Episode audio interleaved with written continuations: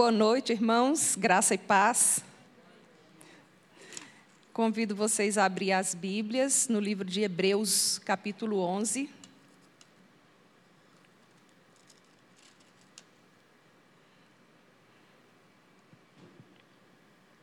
A partir do verso 4.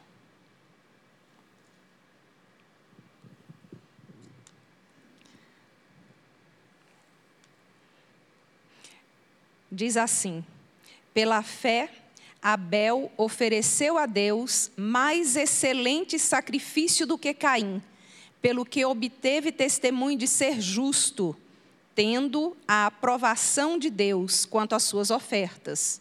Por meio dela, também, mesmo depois de morto, ainda fala. Pai, muito obrigado, Senhor, pela tua palavra que é viva, eficaz e mais cortante do que aquela faca afiada de dois gumes. Nós queremos te pedir que o Senhor penetre agora no nosso entendimento, compreensão, Deus no íntimo do nosso coração, para trabalhar em nós aquilo que o Senhor planejou para essa noite. Tem liberdade aqui, Espírito Santo de Deus. É tudo que eu peço, em nome de Jesus. Amém. Amém. Queridos, é, eu queria compartilhar primeiramente, a gente está abrindo aqui a série Heróis da Fé. E a primeira coisa que eu queria falar para vocês, compartilhar com vocês, é que a, essa expressão herói da fé, é, a gente tem uma ideia de herói, de heroísmo, né, como alguém que fez uma coisa grandiosa, ou alguém que tem poder, ou alguém que tem grande capacidade.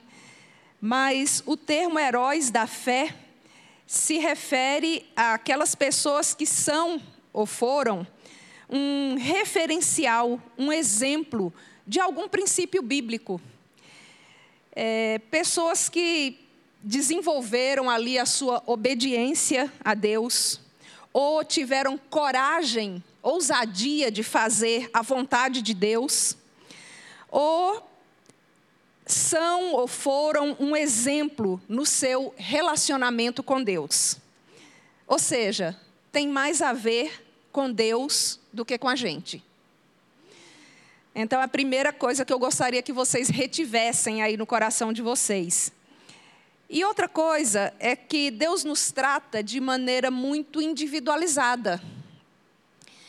Ele nos vê cada um individualmente, aquilo que somos, aquilo que fazemos, mas esse é um dos raros textos bíblicos que faz comparação. Está comparando aqui esses dois irmãos, né? Pela fé Abel ofereceu a Deus mais excelente sacrifício do que Caim. A gente não precisa se comparar com os outros. A gente não precisa medir é, o valor, o potencial, a capacidade do nosso dom, da nossa oferta, do nosso serviço, daquilo que nós. Mas a Bíblia ela faz essa comparação aqui por um propósito. Sabemos que nós somos trabalhados individualmente por Jesus. Mas tem um propósito aqui de comparar. A vida desses dois irmãos mostram dois perfis muito claros de pessoas que nós podemos ser. E é sobre isso que eu queria trazer a meditação essa noite. Eu queria que a gente tivesse pensando nesses dois irmãos e meditando qual que é a nossa postura, qual que é a nossa atitude, como que é o nosso relacionamento com Deus, como que está sendo o tratamento de caráter que Deus está realizando em nossa vida. E eu queria começar é, identificando esses dois irmãos pelos nomes. O nome Caim significa aquisição. Na história lá, em Gênesis, fala que Adão coabitou com a sua mulher e deu à luz um filho.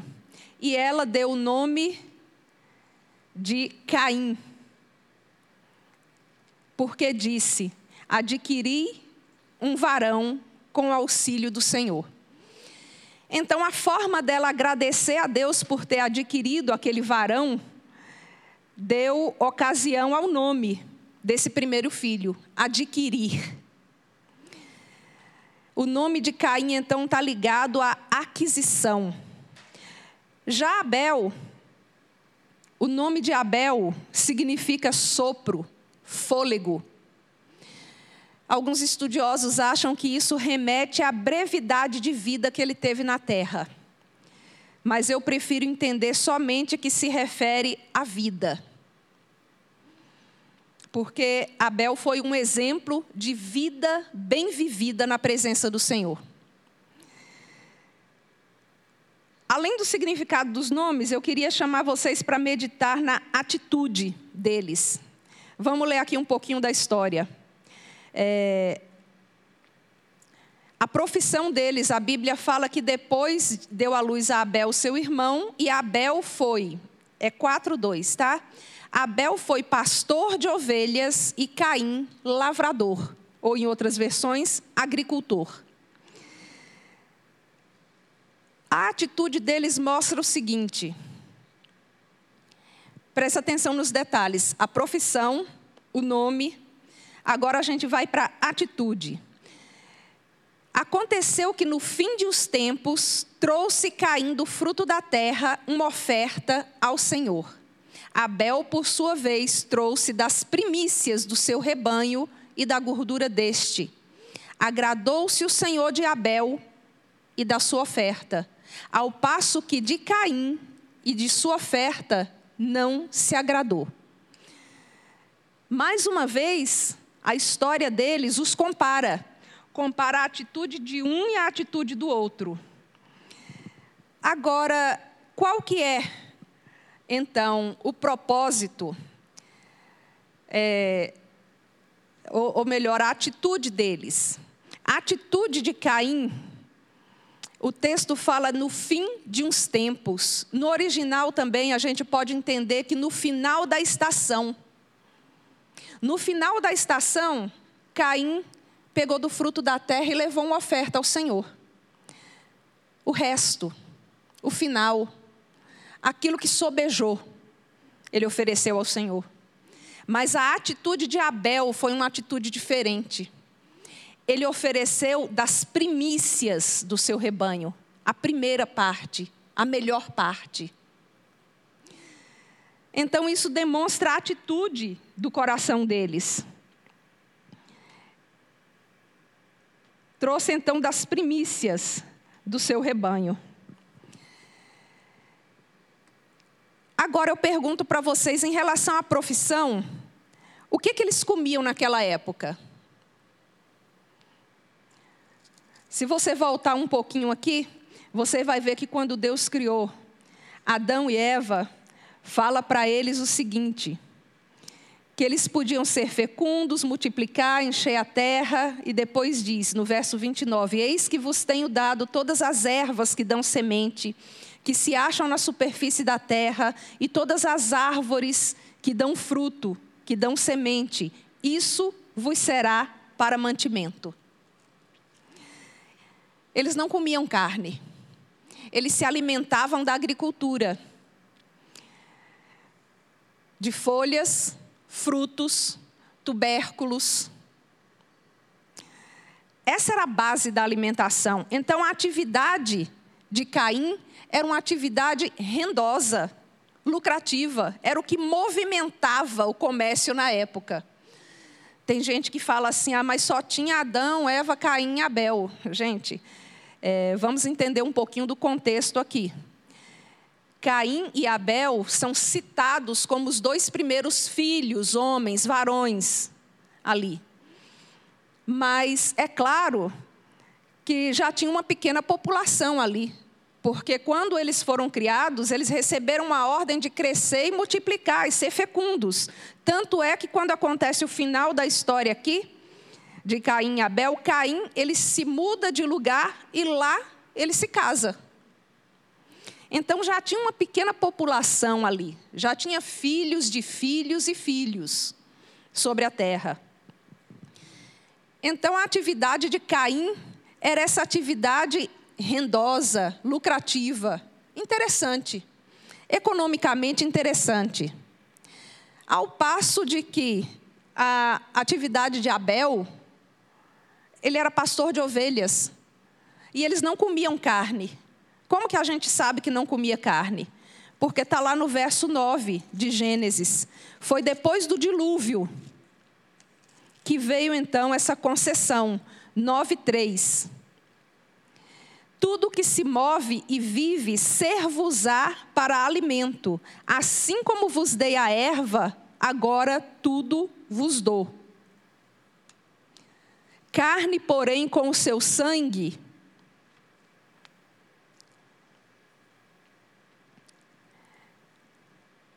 É, cadê? Carne, porém, com o seu sangue, isso é, com a sua vida, não comereis.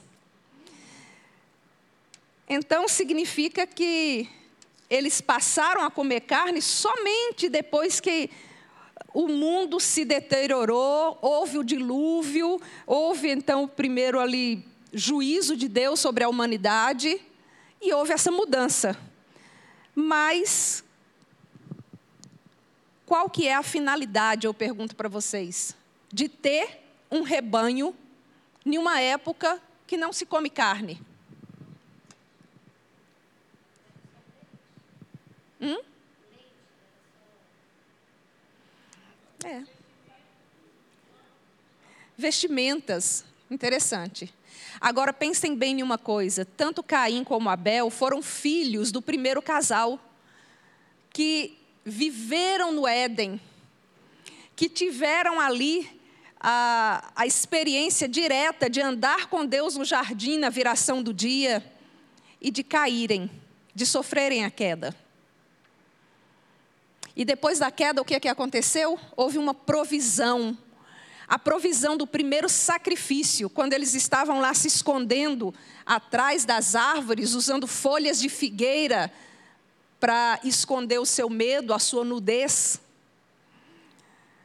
Então, Deus faz o primeiro sacrifício, que já é um prenúncio do sacrifício de Cristo, porque a Bíblia fala que Deus os vestiu com peles de animal. Ali já foi impresso naquela família um princípio. Sem derramamento de sangue, não há remissão de pecados.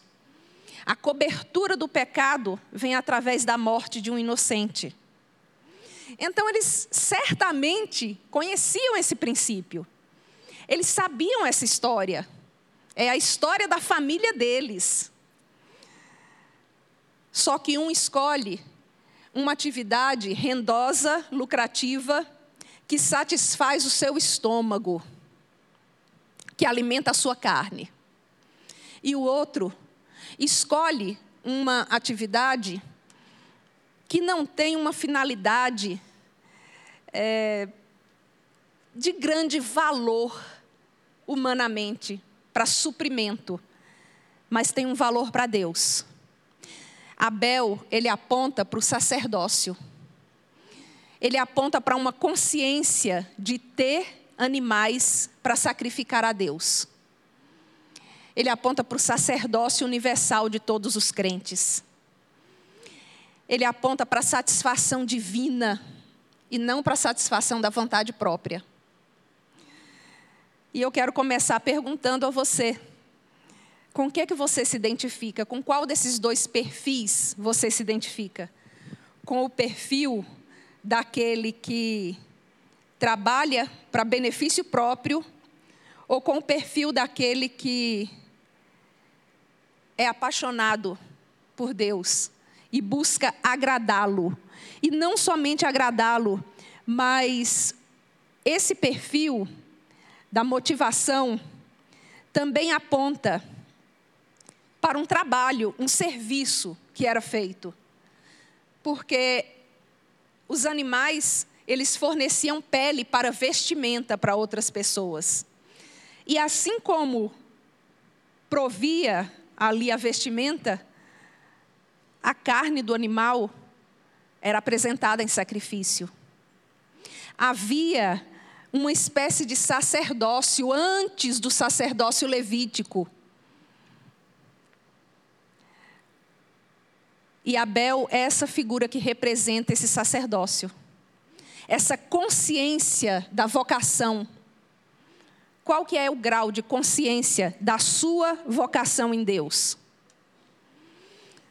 Aquilo que você faz no dia a dia, a sua ocupação, a maior parte do seu tempo é gasto para você ter um resultado de uma satisfação própria para você mesmo, para suprir as suas próprias necessidades, ou você dedica o seu tempo para agradar a Deus?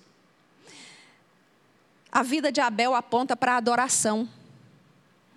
Porque desde que a gente se separou de Deus pelo pecado, para se achegar à presença dele, precisa da consciência desse sacrifício, desse derramamento de sangue. O sacrifício de sangue prefigura essa redenção em Cristo. E Abel, mesmo lá nos primórdios da história humana, já demonstra essa consciência. Caim, ele apresentou ao Senhor frutos que ele colheu, o fruto do seu trabalho, algo que ele mesmo produziu com as suas mãos.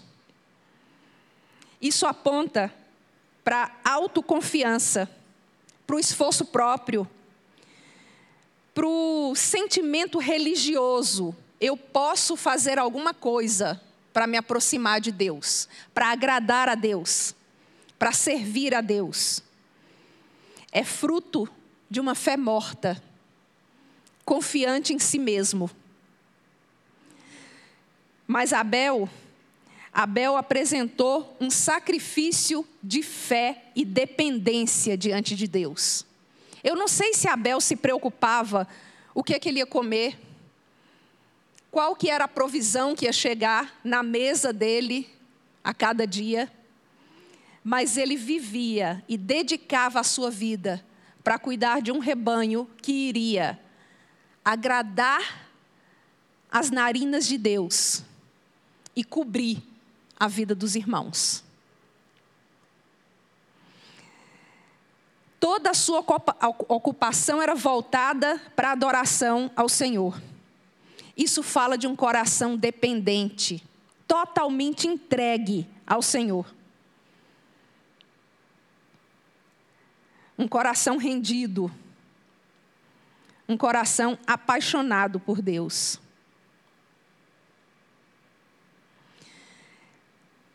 Eu não estou dizendo com isso que a função de pastor, evangelista, alguém que se dedica integralmente para a obra de Deus, o missionário, tem uma profissão ou uma ocupação mais digna do que um empresário, um advogado, um comerciante, um médico. Não.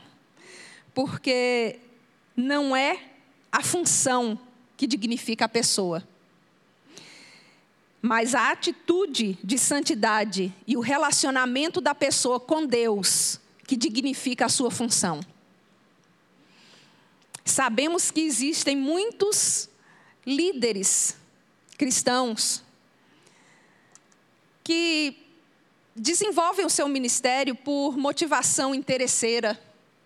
Tantos escândalos aí, inclusive no meio evangélico. Então, é, tem muitos que desenvolvem por vaidade, por interesse próprio. E tem muito empresário que dirige a sua empresa com o coração no reino. Eu tenho o privilégio de conhecer alguns deles. Então, queridos, não vamos nos enganar pelas aparências, pela, pelo falso legalismo.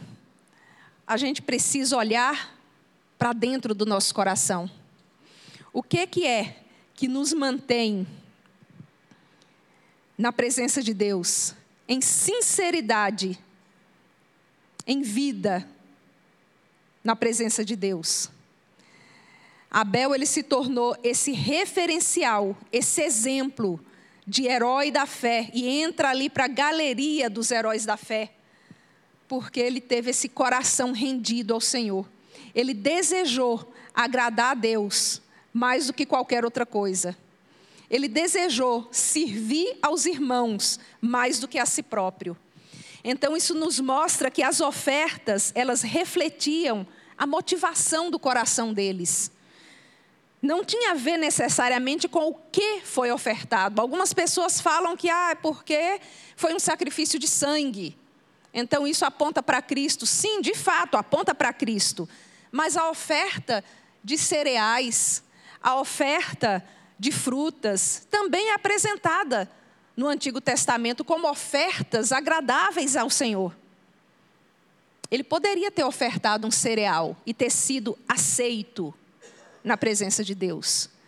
Mas não foi a oferta, não foi aquilo que foi ofertado, foi a vida deles que determinou a aceitação de um e a não aceitação do outro. Porque não é só o movimento ou o momento daquela oferta que determinou a aceitação, mas a vida, o caráter, a atitude, a motivação diária de cada um deles. E como que a gente entende isso?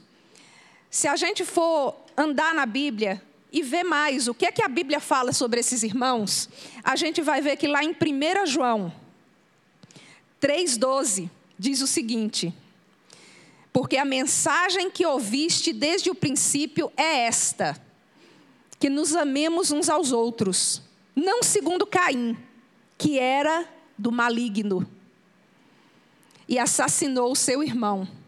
E por que o assassinou? Porque as suas obras eram más e as do seu irmão justas. Olha só, gente. Ele se comparou com o irmão, teve inveja e matou o irmão. E por quê? Porque as obras dele eram más. As obras fala de um estilo de vida, tudo que ele fazia não tinha motivação correta dele. Não tinha desejo santo, bom, justo nele. As obras de Caim eram obras justas, eram obras abençoadoras. A maneira como eles se relacionavam com os demais irmãos era diferente. Então, isso fala do coração deles. E é interessante também que a Bíblia traz essa história sempre comparando, você vê tanto no Antigo como no Novo Testamento, quando fala sobre esses irmãos, os compara. Compara a oferta, compara a obra, compara o caráter deles, a maneira deles agirem. E essas comparações que não são comuns na Bíblia, porque esse não é o padrão né, de, de comparar, não é o padrão. Essas comparações, elas acontecem com esse propósito de nos fazer perceber uma atitude, uma conduta desviada de Deus e uma conduta justa, íntegra, na presença de Deus. E é interessante que a Bíblia ela fala mais sobre Caim do que sobre Abel. No próprio texto que conta a história deles, vai falando né, que quando a oferta de Abel foi aceita e a de Caim não foi aceita, é, ou melhor, né, fala que Deus se agradou de Abel e de Caim ele não se agradou. Então o Senhor, ele se aproxima de Caim, ele busca Caim, ele vai atrás de Caim, ele estende graça a Caim perguntando: Por que andas irado e por que descaiu o teu semblante? Se procederes bem, não é certo que serás aceito? Se todavia procederes mal, eis que o pecado jaz à porta, o seu desejo será contra ti, mas cumpre a ti dominá-lo. Queridos, isso nos mostra a graciosa presença de Deus buscando todo tipo de gente. Deus não escolhe os bonzinhos e rejeita os maus. Ele não escolhe os certinhos e rejeita aqueles que não, ele foi atrás de Caim, estendeu para ele uma direção, um conselho. Isso mostra que há liberdade para acessar a presença de Deus para qualquer um, para qualquer ser humano. No entanto, ele deixa bem claro aqui: se procederes bem, ou seja, ele não procedia bem.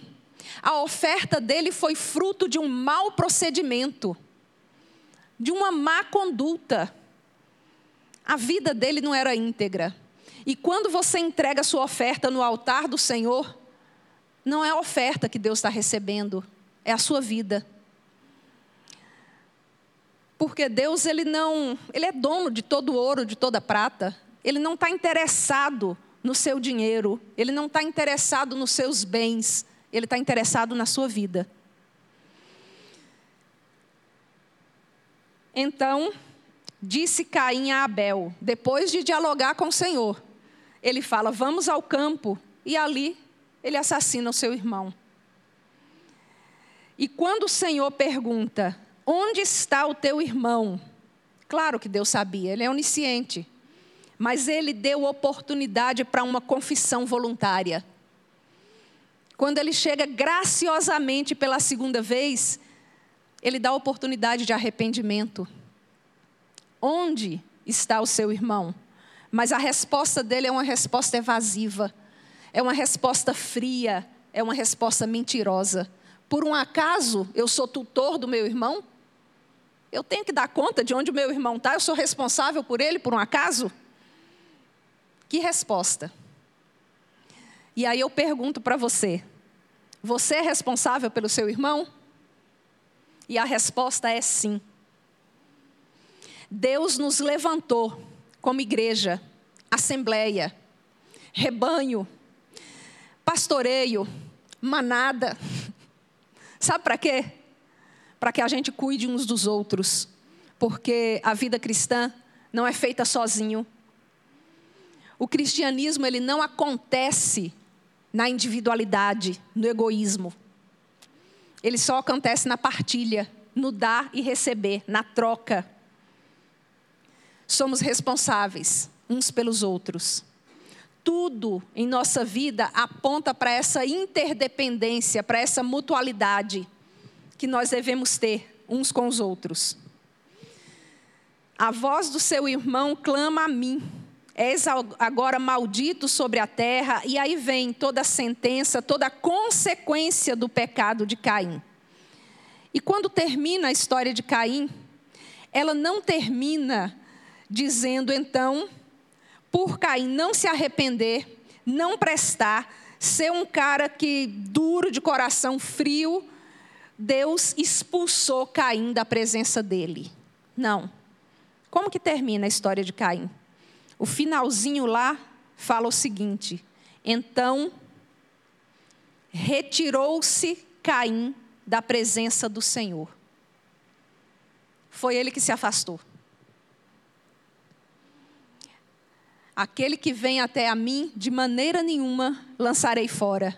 Os princípios do Novo Testamento gente, são válidos para o relacionamento com Deus em qualquer época, em qualquer tempo. Caim, ele foi esse cara que não aceitou o gracioso convite de Deus ao arrependimento.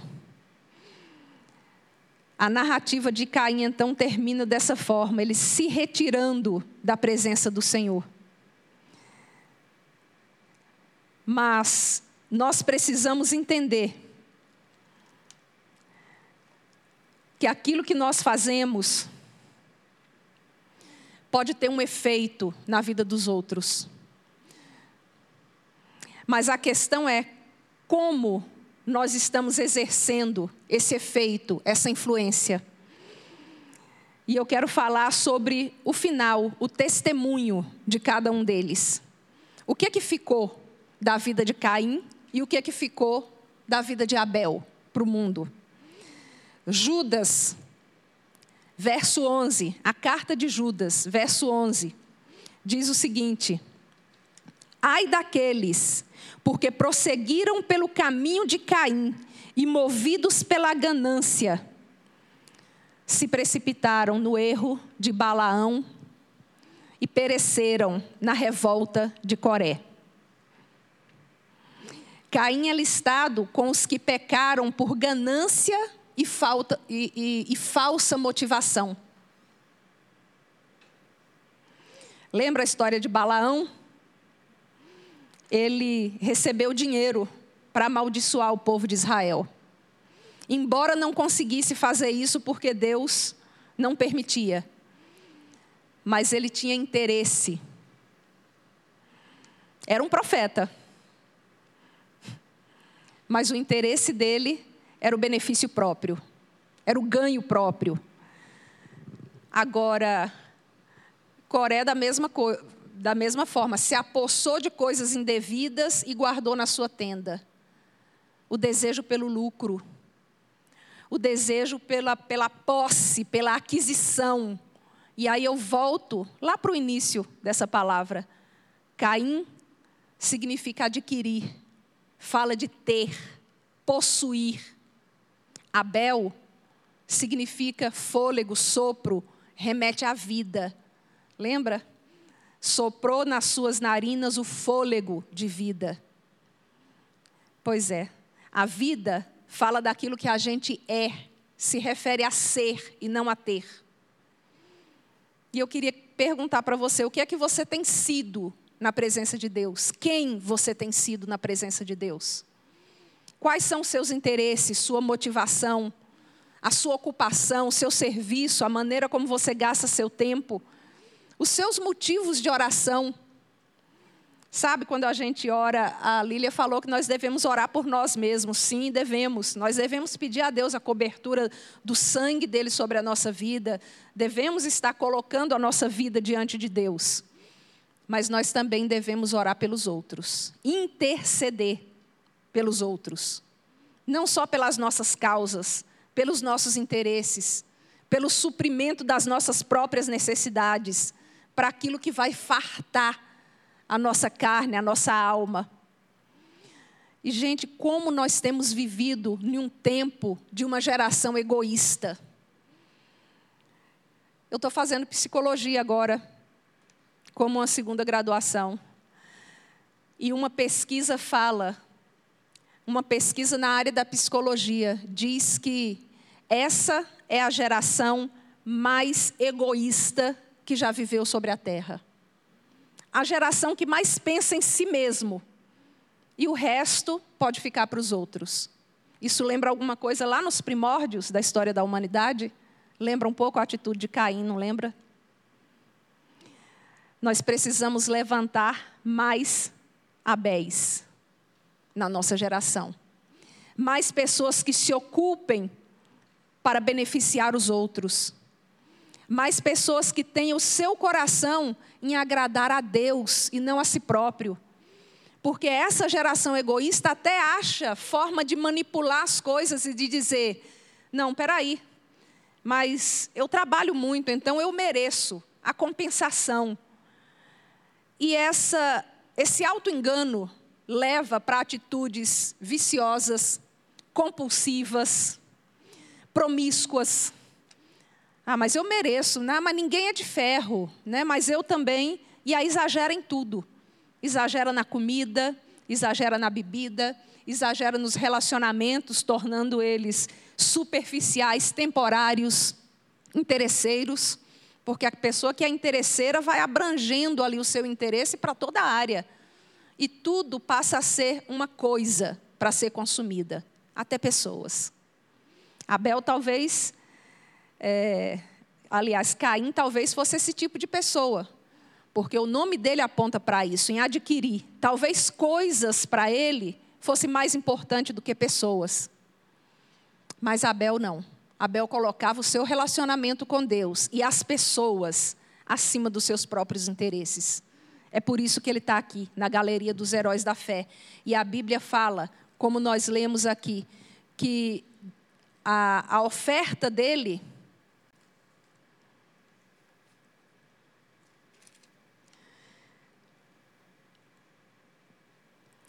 teve aprovação quanto às suas ofertas. Por meio dela, também, mesmo depois de morto, ainda fala.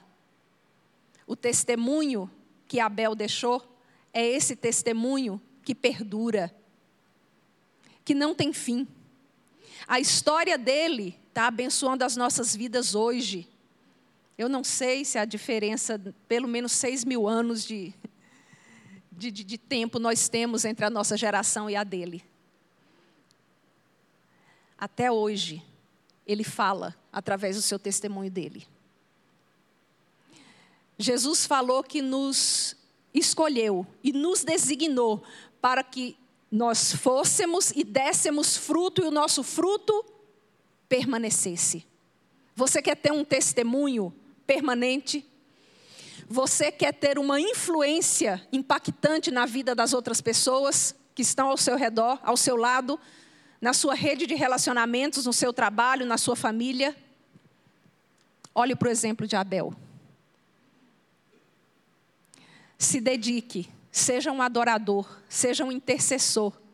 Busque o reino de Deus em primeiro lugar, sabendo que as outras coisas serão acrescentadas. Amém? Pai, muito obrigado pela tua palavra. E eu quero te pedir que o Senhor complete a obra, aquilo que eu fui ineficiente em passar, que o Senhor traga isso na vida dos meus irmãos, através de sonhos, através de revelação, através do contínuo falar da tua palavra, mas que isso impacte as nossas vidas, para que a gente possa impactar, influenciar, marcar a vida de outras pessoas, como Abel fez, Senhor. Eu te peço isso em nome de Jesus. Amém. Amados, ainda quero fazer dois apelos breves. O primeiro deles é para que você medite agora, curve a sua cabeça, talvez por uns 30 segundos que seja, e pense aí no que é que você precisa melhorar. O que é que você está apegado? O que é que é o valor do adquirir na sua vida? E o que, que é aquilo que você é na presença de Deus? O que que você precisa melhorar para que o seu caráter seja aperfeiçoado conforme o referencial desse personagem bíblico, Abel? De que maneira você pode adorar a Deus com mais sinceridade, entregar suas ofertas com mais fidelidade, amar com mais intensidade.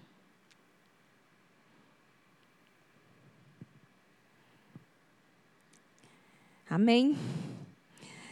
E o segundo apelo, quem me conhece sabe que eu gosto muito de estudar a Bíblia, mas eu acredito que a Bíblia não é para ser conhecida, ela é para ser aplicada. E no final de qualquer aula ou qualquer ministração, qualquer compartilhar da minha palavra, sempre tem um desafio prático. E o desafio prático que eu quero fazer hoje é o de cuidar uns dos outros.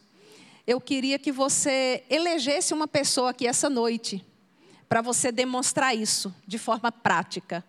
Alguém que você vai se aproximar dessa pessoa e dizer: Eu vou estar orando por você. Comprar uma causa dessa pessoa em oração ou você vai abençoá-la de alguma forma? Pense aí quem que eu posso abençoar e como. Eu não sei, alguém que está passando por uma necessidade vai, como a irmã testemunhou aqui, receber uma oferta sua. Ou alguém que está com, com uma necessidade, você presta um serviço na área que essa pessoa tem necessidade, preste esse serviço. Eu não vou perguntar e nem vou pedir para você prestar satisfação disso para ninguém, mas eu quero deixar esse desafio. Eleja alguém para que você possa abençoar. Colocar isso em prática. Eu vou demonstrar o cuidado prático pelos meus irmãos na vida dessa pessoa. E você vai dizer: olha, eu estou fazendo isso porque eu, eu busquei de Deus e recebi essa direção de fazer isso por você.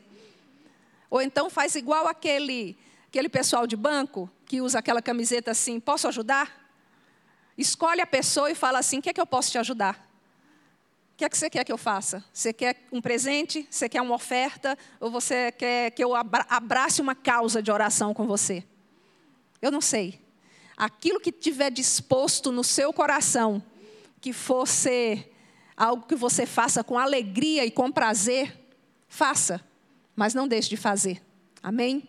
Porque isso é estilo de vida. E o que determinou a aceitação da oferta de Abel foi o estilo de vida dele. Amém?